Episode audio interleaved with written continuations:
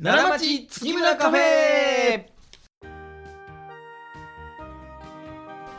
皆さんこんにちは太くて朗らかと書いて月村太郎でございます皆さんこんにちは自称マップ研究家兼境目研究家の山中信明ですよろしくお願いしますよろしくお願いし二人ですからね今日はね、ますはいまるっきり二人なんですよなかなかないですねいや本当にこれ奈良町の片隅にある奈良町月村カフェってとこで僕ら実はね喋ってるんですけど、い、つもはね山中さんとうちのお父さんね、はい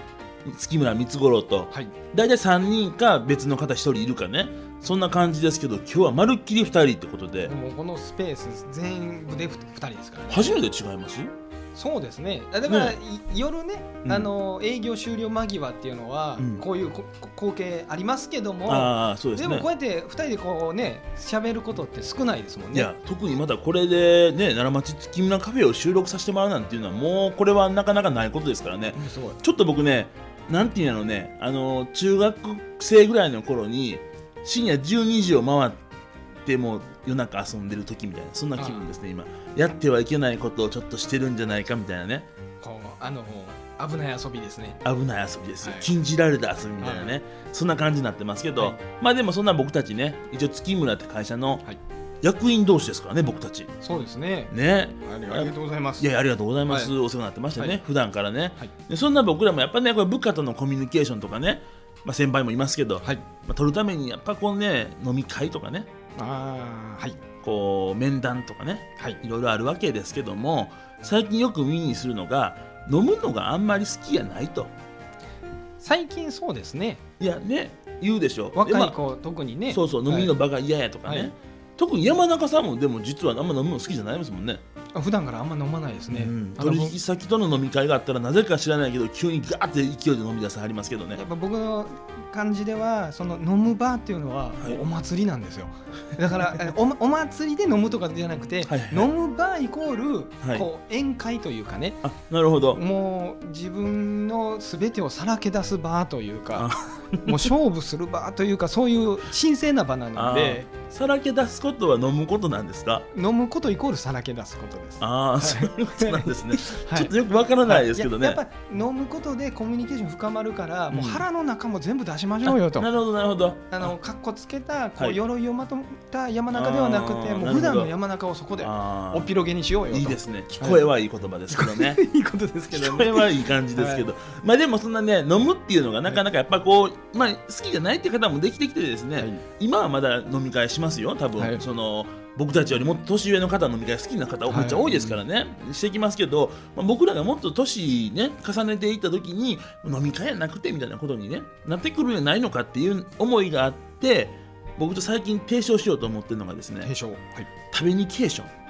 食べにケーショ飲みニケーションならぬ食べニケーションみたいなねンの飲まない食べ飲るまない食べる方ですよね食べってコミュニケーション美味しいの食べに行こうよとあーちょっとパンケーキの美味しい店あんねんけどみんなで行かへんっていうあれですなかなか若いですパンケーキっていうのがねパンいいじゃないですかパンケーキでもいいですし、パンケーキまあ、タピオカミルクティーでもいいですよ、ああそういうことででねも別に今そのはい美味しいカレーでもいいんですよ、はいはいはいちょっと美味しいもの食べに行こうということであ仲良くなるとだってその味覚を共有するってのはいいですよやっぱりいいですねあねのその人の趣味っていうかねあそのうそうそう好みっていうかねうん分かってきますし、そう話深まりますしね山中さんの好みは分かりませんけどねうちのこの会社の昼ご飯はなんか食べにケーションが毎回発生してるんですけどね、はい事務所のねどっちによるかっていつもねあの悩むんですよじゃあそれはだから、まあ、僕と社長は対立するでしょ社長は寿司がいいって言うし僕はカレーがいいって言いますからそうなんですよ山中さん何がいいんですかってことがね、僕ねうどん大好きなんですようどんがですかはいうあうどん大好きでーうどんがいいんですか基本的にうどん一一番いいですよえだからもほうなカレーうどんばっちりなんですよあーうどん好きで専務もカレー好きあれあれこれ間うちの取うっちのおて父さんや社長の好みがないですねそうなんですよカレーうどんのなんか横にバッテラが置いてるみたいなバッテラ店があったらいいですけどねいえほんなら何今日じゃあ途中でほら今日お昼うどん食べに行こうって言ってたのになんかはいいきなり鯛めしもありますっていう話しだしたのはいや気使ってたんですかうどんの店が混んでたらどうしましょうかっていうだからカレーの店行くにはちょっと遠いとはいはいなるほどでもちょうど間取って対面しの店では和食やしなるほどなるほど、はいああ、普段あんま言わはらへんのになぜはい今日は場を乱すと、 見出すですうかどんで塊かけてたのになのこれ僕は思ってたんですよ、うどんうどんが混んでたらどこに行こうかああなるほど、はいまあ、ありますからって、一1ね軒目ちょっと混んでてね、うんあのお断りされましそうたけそどうそう広場してね僕働いてますから、はい結構昼混むんですよね、はいね12時超えたらもう満席ですからね、はいどこもね、まあ、そんな僕タミリケーションをまあしてますっていう中でですね、まあ、やっぱりあのこの一緒にご飯食べに行ってこう胃袋を満たすということですよね、はいこう新婚さんもそうですからね胃袋でがっちり相手の心をつかむそういうことですよだから、タミリケーションの場も僕部下にそのすごい美味しいパンケーキの店あるって言って本当に部下に美味しいと思わせたらもうがっちり掴むわけですよおも心をうそこでもうあれですね、あの高校時代の合宿みたいな感じではい合宿行く前と、ういん行った後の人間関係がもうゴロッと変わってるっていうあれ変わりますねあれ、変わりますなんか、うんなんかこう親密になりますからね、うんカップルできよん、もんね、なんかも う一組二組できてもいいできてもいい、 そういいんですけどね、はい、でき4ってできよできよりますよできますからね はいあなんでカップルあれなんかできますね合宿行ったら必ず、必ずできますよねまあまあ、うんその前にもうこう火種があるんやと思いますよなんでが合宿で告白するのあれ意味わからんでしょいや確かにあるんです僕もね、はいあの友達いてました合宿で告白するあ人、あはいおかしいでし ょそんなおかし普通に告白したらええのにねいやなんかやっぱねエレベーターの中で、うんなんかこうエレベーターが止まったら、うんなんかそこで愛が生まれるみたいなことで吊り橋効果的なやつねそうそうそうそう合宿効果みたいなね合宿効果なるほどはいなるほど、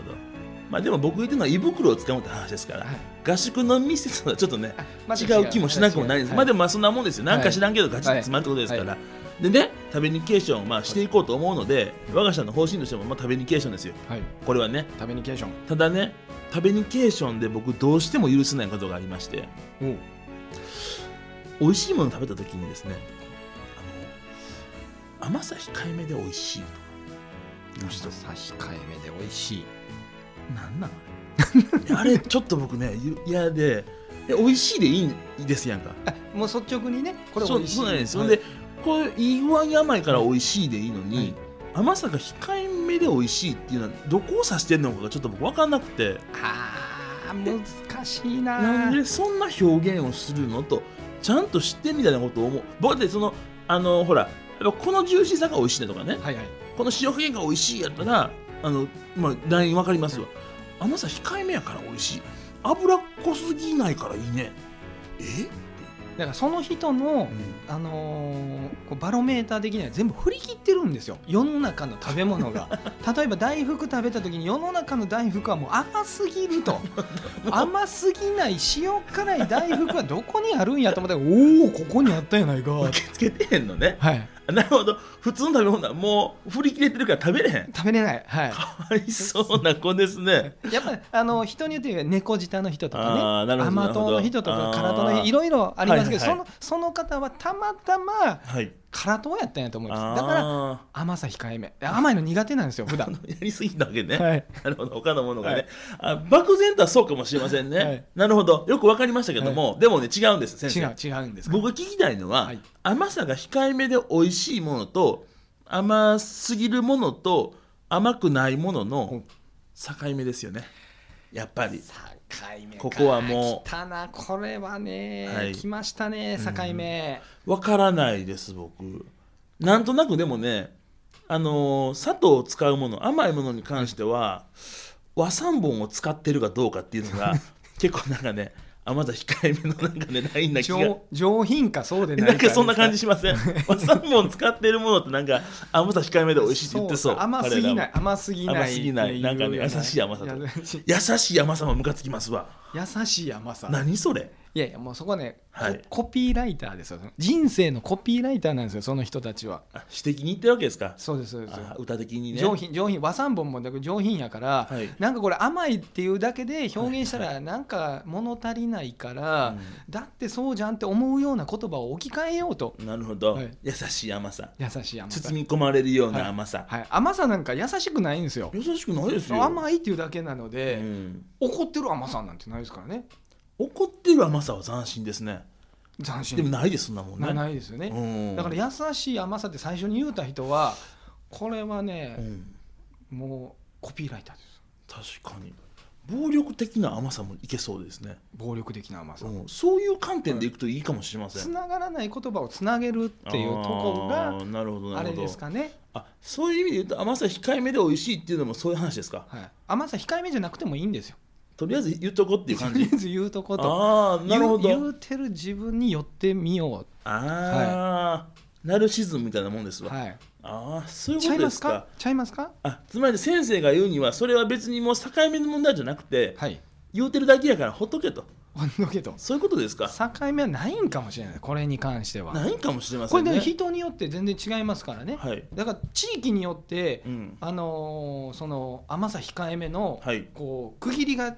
分かれてたら分かるんですけどうん、例えばこう奈良の中でも、うんやっぱ甘さ控えめと控えめじゃない人がバラバラにいてるっていうことはだって誰も分からへんもんねそこうんなバラバラなんで、うんこう境目ないと思うんですよねああありですかそんなんは境目研究家境目研究家境とし目てはありませんと、ありませんとかいいんですか、はなんか途中から雲行き怪しいなと僕思ってましたけ ど、いなしで OK ですかい、結論はしかな年齢年齢ですかはいうん入っててや大丈やっ夫ぱ、はいあのえ例えば耳の音とかやったら、いなるほどモモスキートーンですあーか、はいはいはい聞こえると若い若い子にしか聞こえへん音聞こえねるとはいはいだから味覚の老化ちゃいますのこれ甘さ控えめっていう のははい分からへん何ですかそれ廊下ですかあの舌が老化して、はい甘さ控えめって思う例えば35歳が境目やったとしたらはい36歳になったら、はい甘さを感じなくなっていくんですよだんだんだんだん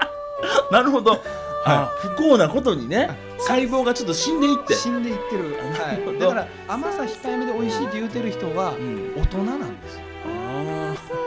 ーあのあれやビールの味ってはい、苦いからね、あ苦いですねそはいの子供の舌は鋭敏すぎてはい、苦すぎるから大人になったらちょっと美味しい感じ出すっていうはあれですね、あれあれのああ甘さバージョンちゃいまなするかほどだから若者が甘さ控えめで美味しいっていうのとおっちゃんがビール美味しいっていうのもちょっとまあニアリークなところもあると、あはいーそのさ大人と子供の境目ねさておそこそこそこああいいですねそこですわ生まれましたわあー僕は子供やじゃんね子供ね子供なんでえす先生は僕はまだ子供ですもんあー甘さ控えめなんで使い使えないそんな上品な言葉難しいですね、、はいつ使えるのか旭川のなるほどじゃあ続いていきますね、今日も一つ境目が生まれました、皆様はどちらの境目にいるでしょうかい